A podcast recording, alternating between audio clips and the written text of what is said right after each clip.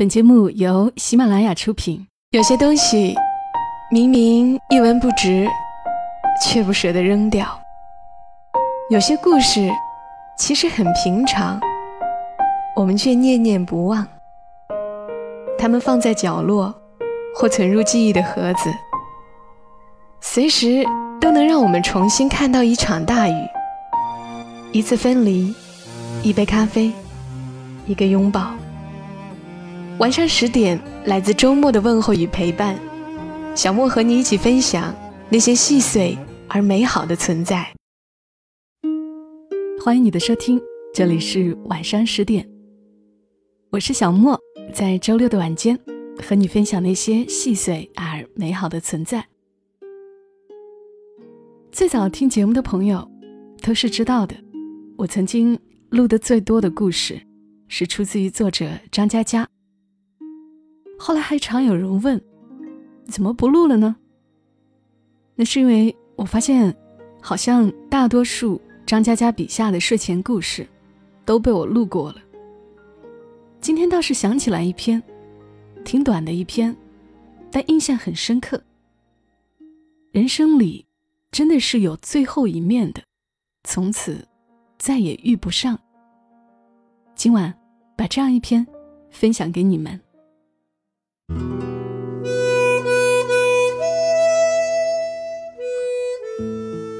外公有个妹妹，我叫她姑姥姥。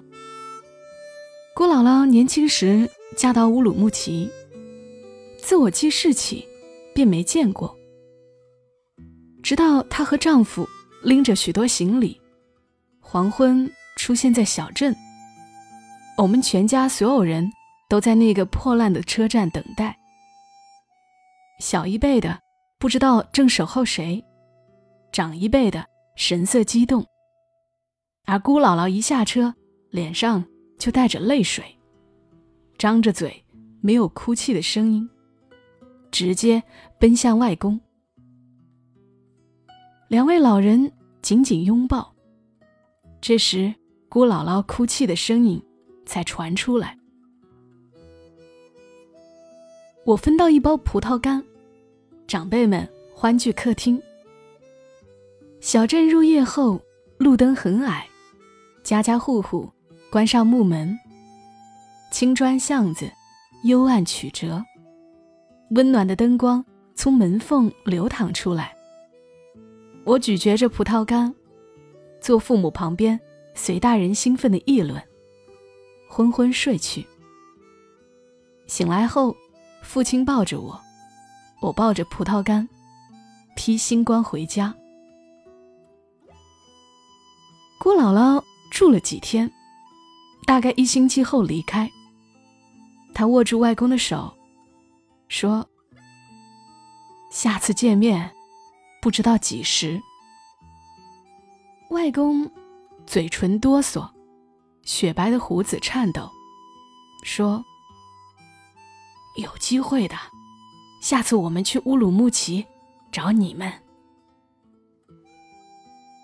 我跳起来喊：“我跟外公一起去找姑姥姥。”大家轰然大笑，说：“好，好，好，我们一起去找姑姥姥。”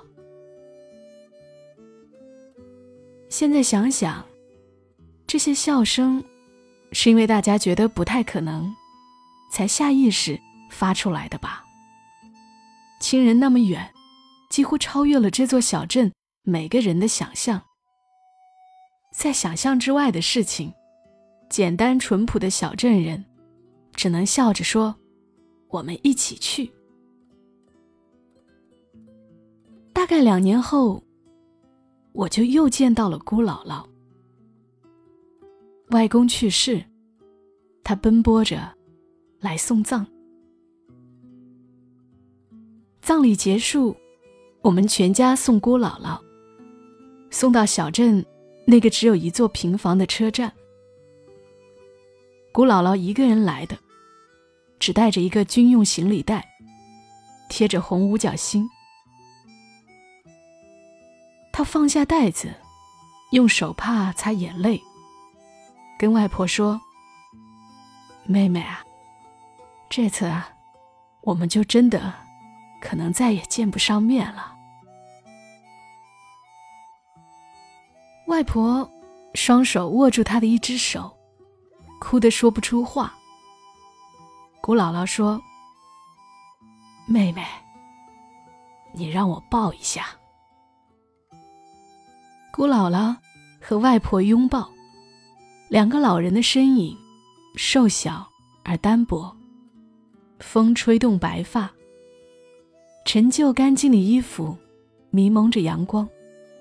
和灰蒙蒙的车站，一起留在我的记忆里。姑姥姥打开行李袋，掏出一块布，放进外婆手心，说：“妹妹，这是当年哥哥送给我的玉镯子，是哥哥给我的嫁妆。留在老家吧，人回不来了。”大概会死在外边了。把当年嫁妆留在老家，你替我放在哥哥床边的柜子里。我站一边，莫名其妙嚎啕大哭，喊：“为什么回不来？为什么回不来？不是有喜鹊可以搭桥吗？为什么回不来？”妈妈将我拽到一边。舅舅骑着自行车过来，说：“车子到了，已经快到江北村的路口了。”外婆紧紧握着姑姥姥当年的嫁妆，眼泪在皱纹之间。姑姥姥替她擦眼泪，说：“妹妹啊，我走了，你保重。”咱们这辈子做姐妹，要下辈子才能见面了。外婆哭成小孩还带着一朵小白花。她哽咽着说：“姐姐，你也保重。我一个人了，你再抱我一下。”我想，外婆年纪那么大，怎么跟小孩子一样的？很久之后，我才明白，从那一天起，我亲爱的外婆，其实真的只剩下一个人。那个时代的亲人，只剩下她，孤单单一个人。很久之后，我才明白，原来人生中。真的有见一面，就再也看不到了。因为，我再也没有看到过外公，没有看到过姑姥姥。中考那年，听说姑姥姥在乌鲁木齐去世。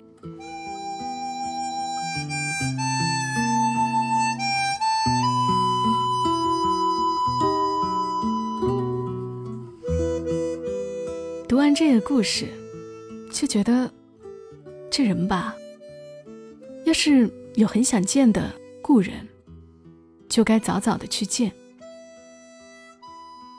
昨晚做梦，梦到一个曾经让我很心凉的朋友。怎么心凉呢？就是那种我对他很好，反正他也没有太多回应。发微信把人生很重大的事情告诉对方。也都收不到他的回音，然后我就默默的把心里那张为他敞开的门给关闭了。可是他昨晚出现在了我的梦里，梦里经历的一切事情，又让我觉得是那么的真实。也许内心里还是把他当朋友的吧。哪天想见，说不定就会去见一见。